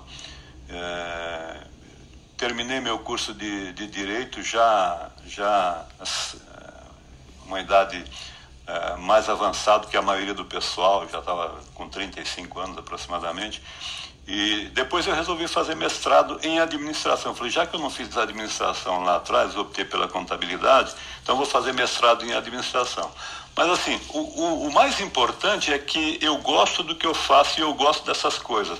E elas são complementares na minha vida. Então, na medida em que isso faça sentido e tenha valor, eu não me divorciaria. Então, naquilo que eu, daquilo que eu aprendi, daquilo que eu faço, é, e, e, enquanto eu enxergo valor na relação, eu continuo a relação. É, quando eu olho a, a, medicina, e não como médico, né, mas como, como uma atividade social que transforma a vida das pessoas, aí de novo eu volto na questão do valor. Se ela produz valor na relação, não há por que se separar. Essa é a minha, minha contribuição. Muito bom. Felipe, adorei uma, uma frase da, da, da Úrsula, você como nosso comentador master, é, foi a gente não larga a medicina, mas todo mundo já deu uma puladinha para olhar a grama do vizinho. Eu já olhei essa grama várias vezes. Você, Felipe, ou você, Úrsula, como é que foi a tua experiência de olhar essa grama? É, a Úrsula fala de grama, né? Porque ela entende bem isso, né? depois que você coloca no cemitério os corpos lá, você faz a grama. Mas vamos lá. Ele força a barra, né? Brincadeira. Eu, eu não pensaria. Ele erra a mão, né? Vamos é, combinar. Eu não pensaria. Eu, eu não eu não consigo imaginar fazer outra coisa, eu nunca imaginei fazer outra coisa. A relação da, comigo, eu e a medicina é muito forte. Mas se eu fosse ter alguma coisa, eu queria ter um, um restaurante. Eu gosto de comer, gosto de trabalhar e juntar comida com trabalho deve ser muito bom. Úrsula, como é que, que foi a, essa a medicina é muito ampla para a gente largar, né? Então dá para a gente transitar muito dentro da, da carreira da medicina. Acho que isso que talvez dificulta o, o, o, o largar de fato, né? Porque assim, veja só, dá para a gente ir para a vida acadêmica, dá para a gente ficar na vida assistencial, dá para fazer o um mix dos dois, dá para ir para a área de gestão, dá para fazer a parte de talvez a parte de, de, de, de, cooperativa e administração, que o Newton faz, dá para fazer uma parte relacionada com vida uh, legal e misturar com direito ou misturar com vida ética. Tem, tem tantas coisas, dá para ser um mega investidor, né, Fernando? dá para fazer tanta Não coisa é que caso. eu que mesmo a gente cansa de uma coisa, a gente se recicla ali dentro e às vezes até subespecializa, né? Felipe, dá uma chacoalhada no teu roteador aí, porque tá, tá complicado eu acho que a USA tocou num ponto fundamental, fundamental mesmo. Porque a medicina é tão ampla, e eu acho que foi isso que fez eu voltar de novo, voltar para ela, né? É que você consegue se reinventar dentro, dentro da própria medicina. Porque você tem vários caminhos a seguir. Então, você nunca deixa aquela paixão ali, né? Acho que parece que aquela paixão ali. É... Fica aquela paixão ali, aquele aquela, aquela brasa, né? Então você só precisa direcionar para onde que você se sente melhor, como disse o Raimundo, aonde, aonde entrega mais valor. Eu acho que é exatamente isso aí.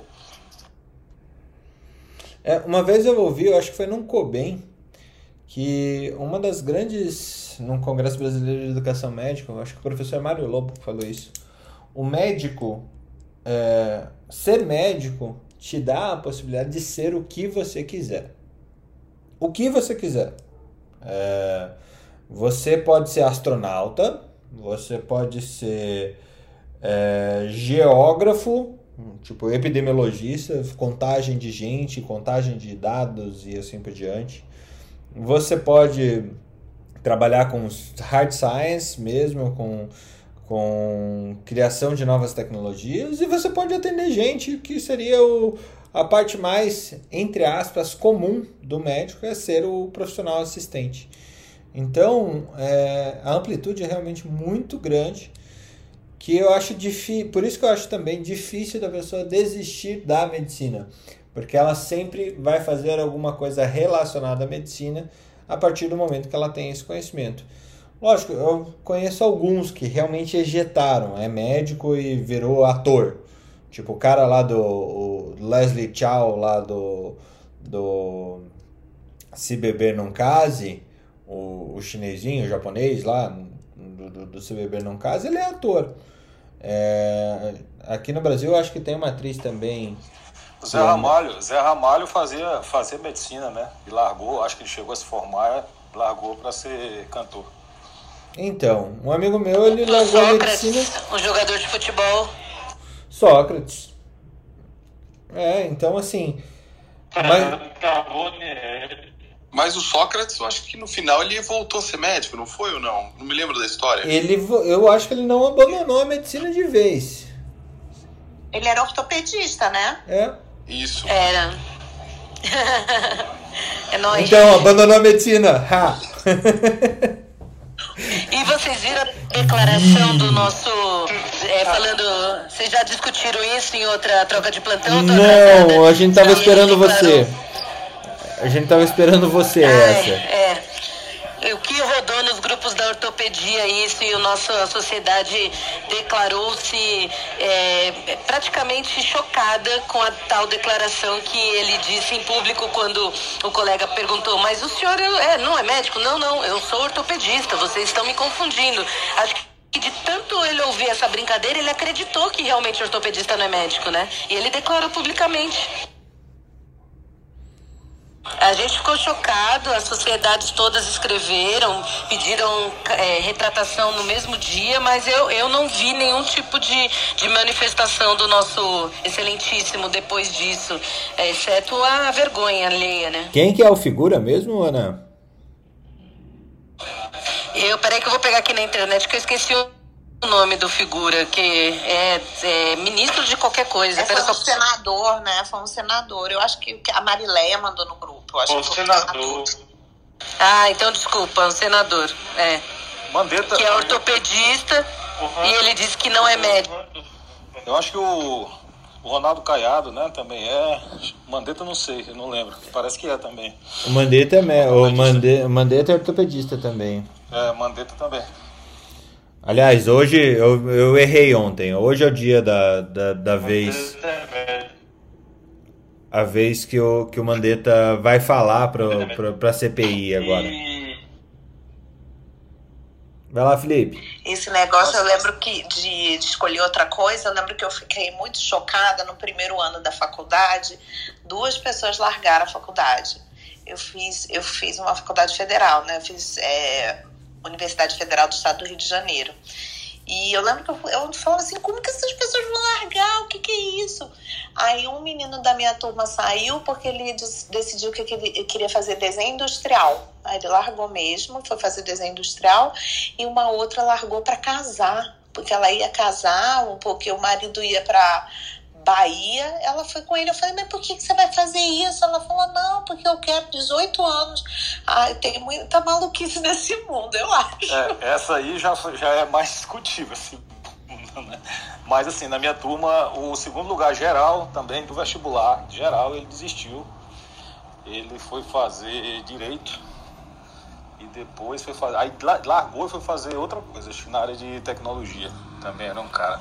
Mas é só sobre isso também, Fernando. O meu avô, né? Que é um cara que ele só valoriza de outra época, tá, pessoal? Deu um, deu um desconto.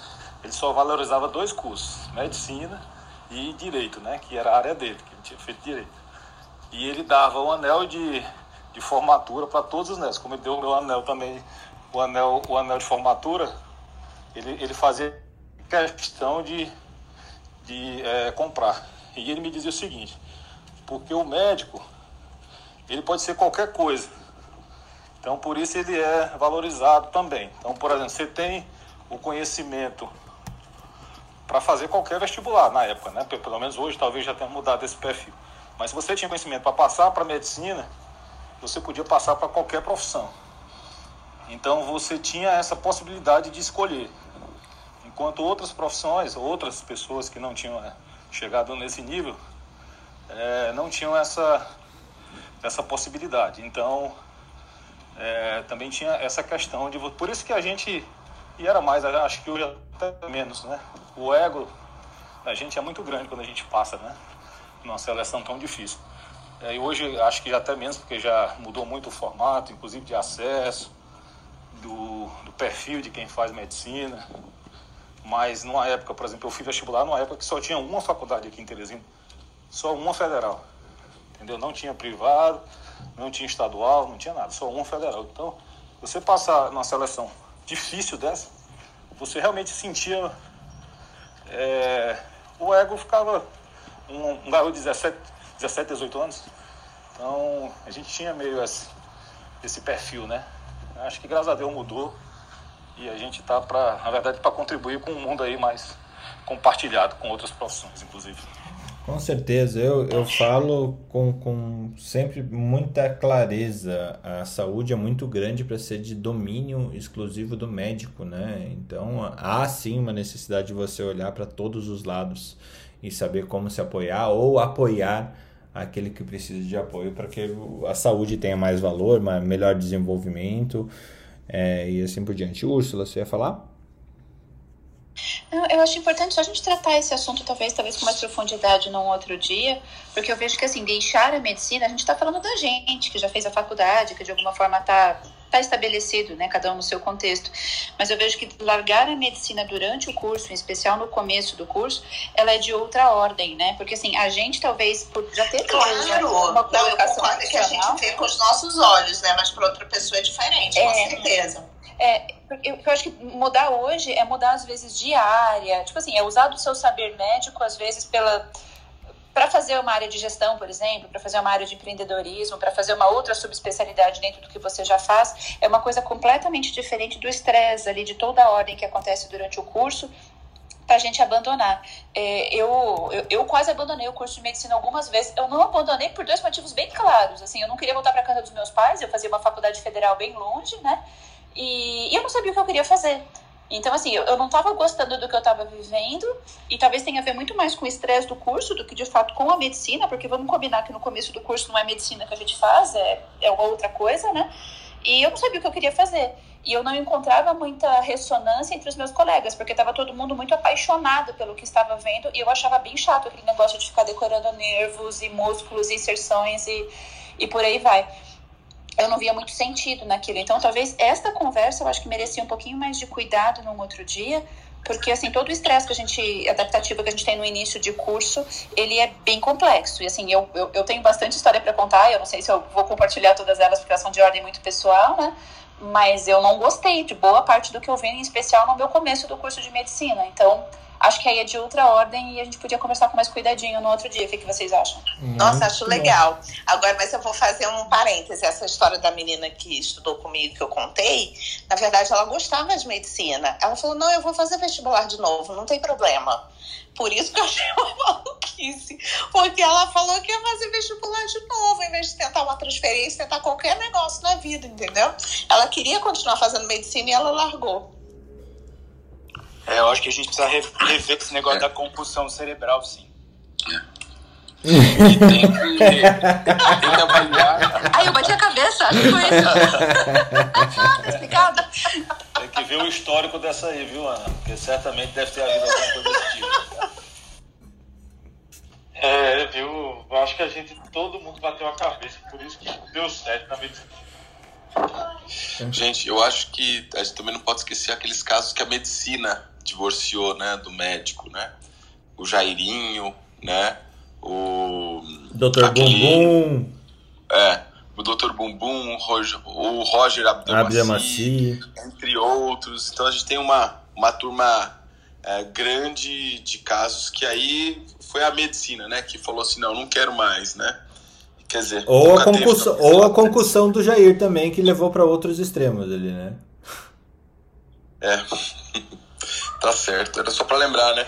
E tem os casos que querem casar com a medicina e não são nem namorados, né?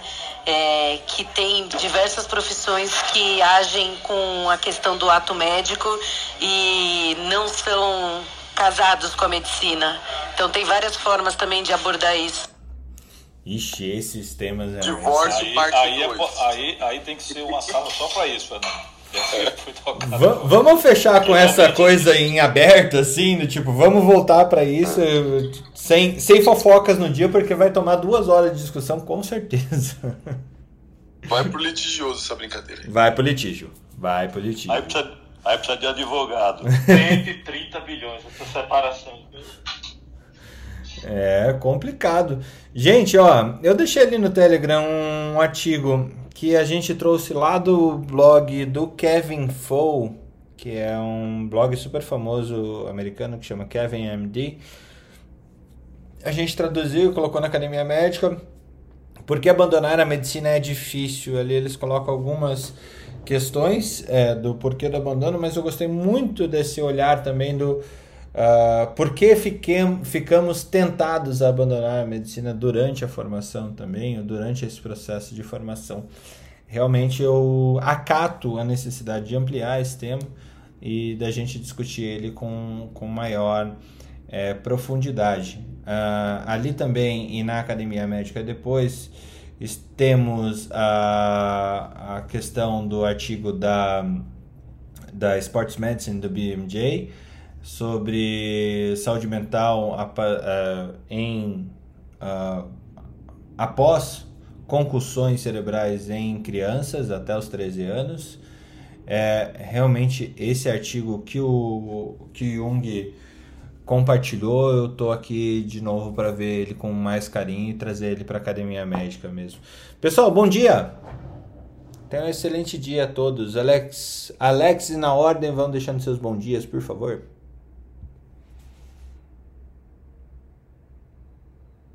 Oi, Fernando, pode repetir? O meu, meu filho veio fazer uma pergunta bem agora. Não, era para você deixar o teu bom dia. Des- Pede desculpa pro teu filho por eu ter interrompido ele. Não, tá bom, tá vendo? Ele tá aqui. Ele é, é curitibano, ó, tá aqui em São Paulo, passando uma semana aqui com a gente. É, bem, eu acho que eu não falei um pouco da questão do, do, do- do divórcio da medicina, mas é, é um tema super interessante. Você vê como tem várias nuances aí nesse, nessa relação né, nosso com a, com a profissão. Eu vou dizer que ela não é tão simples assim. Eu sigo um caminho também não, não muito usual, né? É, da medicina e eu acho que a gente tem que trazer esse tema de volta. Vamos aproveitar o nosso May the Fourth hoje, né? É, lembrar um pouquinho, vou ver se a gente assiste mais um episódio do Star Wars e... Recomendo Mandalorian. Começa a, a ver Mandalorian com teu filho que vai ser legal. É, o, o problema é que eu preciso começar, eu vi, comecei a ver o primeiro episódio, mas meu filho já tá lá na frente, então vou ter que recuperar aqui. É, se fosse esposa, poderia gerar divórcio. É, essa disjunção na- no acompanhamento da É série. verdade. Ana, bom dia. Um excelente dia para vocês, um- uma boa continuação de semana. Nos vemos amanhã, se Deus quiser. Newton. É, eu quero só deixar um convite aqui para quem se interessa para o Health Tech. Hoje, no, no Health Nova Hub, às 18 horas, a gente vai ter uma discussão bem legal sobre modelos de negócios na saúde. Tá? Inclusive o Jamil, que não está hoje aqui, está lá nesse painel, o Alfonso Nomura, que são pessoas bem conhecidas aí, conduzidas pelo Fernando, Fernando Sebranelli, que é um, é um, é um hub de é, tecnologia em saúde, que é o Inova Hub, que é muito legal também. E quem puder assistir 18 horas no canal lá do Health Nova Hub, e eu já passei o link, inclusive, lá no grupo lá da, do Telegram. Bom dia a todos, pessoal. Excelente semana aí. Bom dia, Úrsula. Bom dia. Bom dia, que a força esteja com vocês. Ô, Úrsula, foi você que trouxe o artigo do, do Star Wars, né? Fui, fui Man- eu. fui manda eu. ele de novo, eu tô precisando desse artigo. Mandarei, vou tentar localizar. Valeu. Não, manda no grupo lá pra gente. Felipe, bom dia. Ah, eu tenho, eu tenho um artigo que a Úrsula mandou e eu tô traduzindo para vocês. É que eu parei, que eu fiquei com muita coisa aqui das crianças, mas eu tô fazendo a tradução. Ah, tá Ótimo. fácil, Ana. Então manda pro pessoal. Mando. Obrigada, obrigada. Nada. Felipe, bom dia. Ah, eu quase me separei por causa do Star Wars. Tava namorando e aí peguei um Made of Office aí e fui apresentar os três filmes da trilogia inicial antes de mostrar os três filmes da trilogia eh, do meio, né? Que é o começo. E aí, no- na metade do quarto filme, ela pergunta, cadê aquele de orelha pontuda que sempre aparece e não tá aí? Qual de orelha pontuda? Um que nunca ri usa uma roupa azul. Era o Spock. Foi, foi um dia que quase que terminou o casamento. Jair, bom dia. É, bom dia a todos os colegas, obrigado aí pelo compartilhamento de tantas experiências e deixar o dia da gente com mais inspiração. Um abraço e que todos tenham um ótimo, excelente jornada aí de dia. Raimundo, Ô, Fernando, bom dia a todos, uma ótima semana. É, obrigado pelo privilégio de participar é, desses encontros, né? Só em linha com, com é, o convite do Newton, saiu ontem no Globo uma, uma reportagem, o título é assim, na pandemia, startups de saúde batem recorde de investimentos e devem levantar 400 milhões de dólares até o final do ano. Não são os 127 bilhões lá dos Gates, mas é um, é um, é um valor interessante. E, e nessa reportagem também ele apresenta os principais negócios das quase 700 health techs que existem hoje no país. Eh, vale a pena, eu vou compartilhar esse material com todos. Uma ótima semana e muito obrigado. muito obrigado. Obrigado, irmão.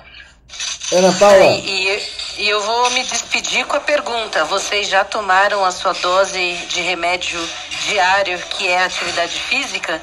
Então, acho que vale a pena que todo mundo cuidar da sua saúde mental e não esquecer da física. E preconiza-se pela Organização Mundial de Saúde antes 30 minutos, hoje uma hora diária do seu exercício físico. Bom dia. Acabei de fazer, viu, Ana? Terminei, tava fazendo aqui, é, escutando a sala. Então já cumpri minha hora. Vou fazer hoje à tarde, hein? Eu te marco. Eu preciso de umas dicas de engajamento aí, viu, Ana? Depois você, você passa, talvez no próximo episódio. Acho que é o ponto aí. Todas as terças-feiras, então fica marcado minha presença e dicas de engajamento para a prática esportiva. muito bom. Ana, falamos em off daqui a pouquinho, porque eu tive uma ideia aqui que vai ser porreta. Beijo pra vocês, até conte amanhã. comigo, conte comigo. Ô, Ana, mas uma hora, sete dias por semana? É, era 30 minutos, na pandemia eles aumentaram para 150, então eles, a gente calcula uma hora diária. Era 30 minutos por dia e durante a pandemia eles viram que a atividade física melhora a imunidade, aquela coisa toda que a gente já discutiu, e eles aumentaram e publicaram durante a pandemia uma normativa que agora é a preconização uma hora diária de atividade física. Eu mando lá no grupo para vocês. Muito bom. Gente, beijo pra vocês, até amanhã.